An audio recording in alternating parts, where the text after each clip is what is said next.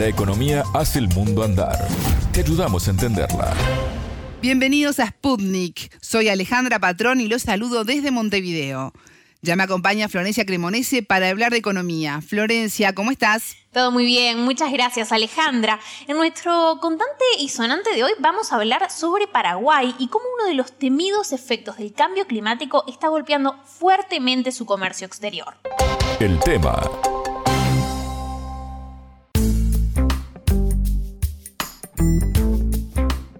noticias que llegan de Paraguay son agridulces. ¿Por qué? Porque si bien las exportaciones están creciendo después de la pandemia y el país está logrando divisas por ese medio, sobre todo con la soja, de la cual es cuarto productor mundial, o de algunas carnes por las restricciones que hay en Argentina, por ejemplo, o lo que está pasando con, con, algunos otros países.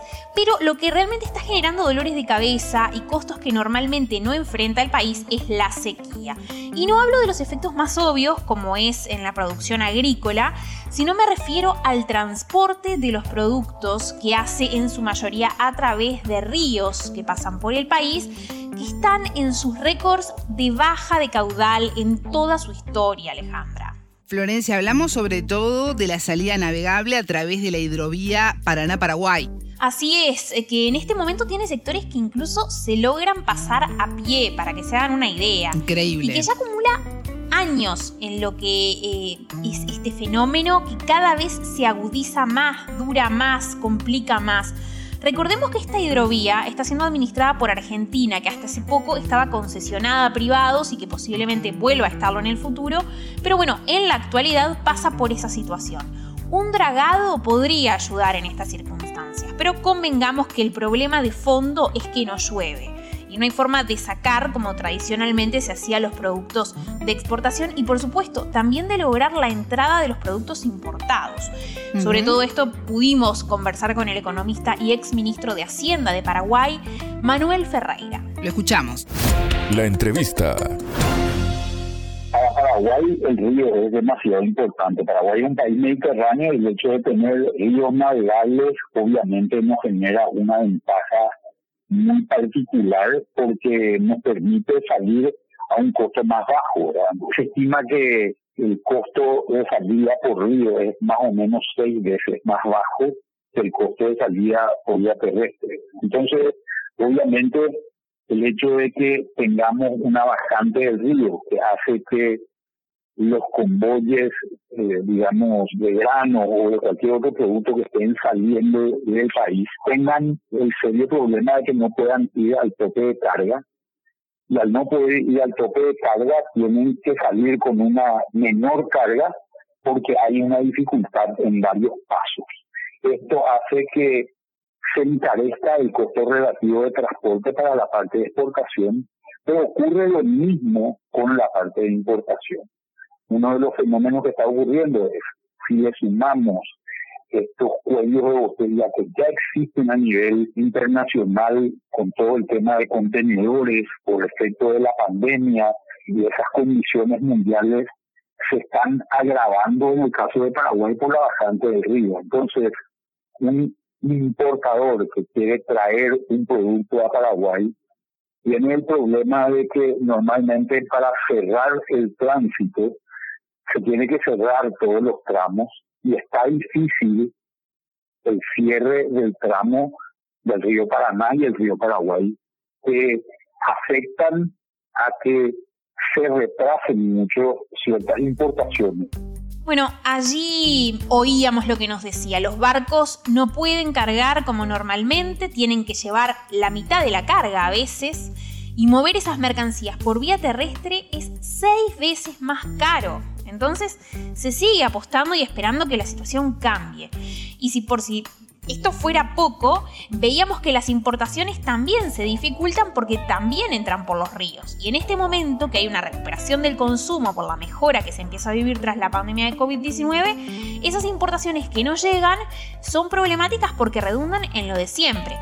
Hay mayor demanda, hay una oferta que se mantiene igual o incluso que es menor, y eso por supuesto hace que suban los precios y por ende el problema llega al bolsillo de toda la población. Lo que ha venido pasando también en términos de importaciones en Paraguay es que con la pandemia hubo una caída de la demanda a nivel local. Muchas empresas que se vieron estoqueadas de mercadería lo que hicieron fue no importar todo un tiempo y ahora que se está empezando a reactivar la demanda post pandemia o con una situación ya bastante mejor en términos de salud pública fundamentalmente, lo que empezamos a ver es que gran parte de esas importaciones se están retrasando por el hecho de que no tenemos disponibilidad del río de manera continua y de manera permanente. Entonces, eso también está generando un encarecimiento relativo de ciertos productos que está empezando a impactar también localmente en la inflación. Bueno, Florencia, como decías, y lo escuchábamos además, esto se refleja en el bolsillo finalmente. Así es, ya está de hecho un poquito sobre el rango meta establecido la inflación, eh, pero todavía está relativamente controlada.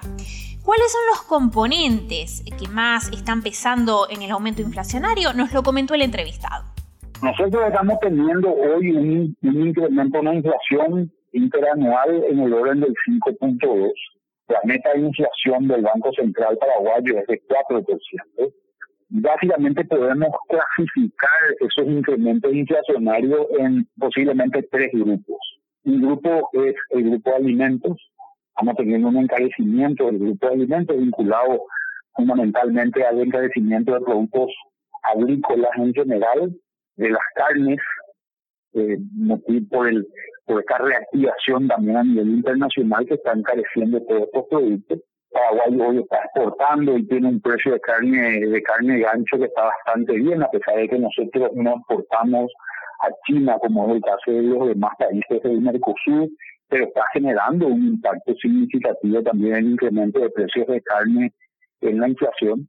El Banco Central está empezando a normalizar su política monetaria con ya tuvo un, incremento en la tasa de política monetaria y seguramente esperaríamos otros incrementos más adelante, posiblemente por lo menos dos incrementos más hasta fin de año, con lo cual pasaríamos dentro del año una tasa de 0,75 a una tasa de alrededor de 1,50 estimamos que podríamos cerrar el año.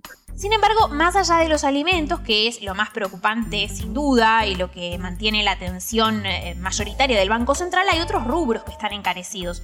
Entre otras cosas, porque el comercio marítimo internacional también sufre mucho en estos momentos, porque eh, como hemos hablado en programas anteriores, hay una suerte de recalentamiento de la demanda eh, que está, digamos, superada en el mercado de los contenedores. Eh, entonces, productos como los tecnológicos, los electrodomésticos, los vehículos que llegan por esas vías, tienen además un incremento de los precios adicional, que si sumamos al tema local, bueno, ya está generando un estrés en eh, el mercado que se traduce a los presupuestos de las familias. Eh, y a lo que todavía se suma una valorización luego de la pandemia también de lo que son los servicios. El otro foco inflacionario es todo lo que encontramos en términos de cuello de botella a nivel internacional y a nivel de tránsito internacional, sobre todo, que están empezando a en artículos más sofisticados, bienes terminados, electrónica, informática, vehículos en general, que están a precios muy superiores a lo que esperábamos con este incremento de la demanda y estos cuellos de botella que se generaban a nivel de transporte, con la expansión industrial también que hay y el encarecimiento de ciertos commodities minerales ¿verdad? Que, que, han afectado a nivel internacional.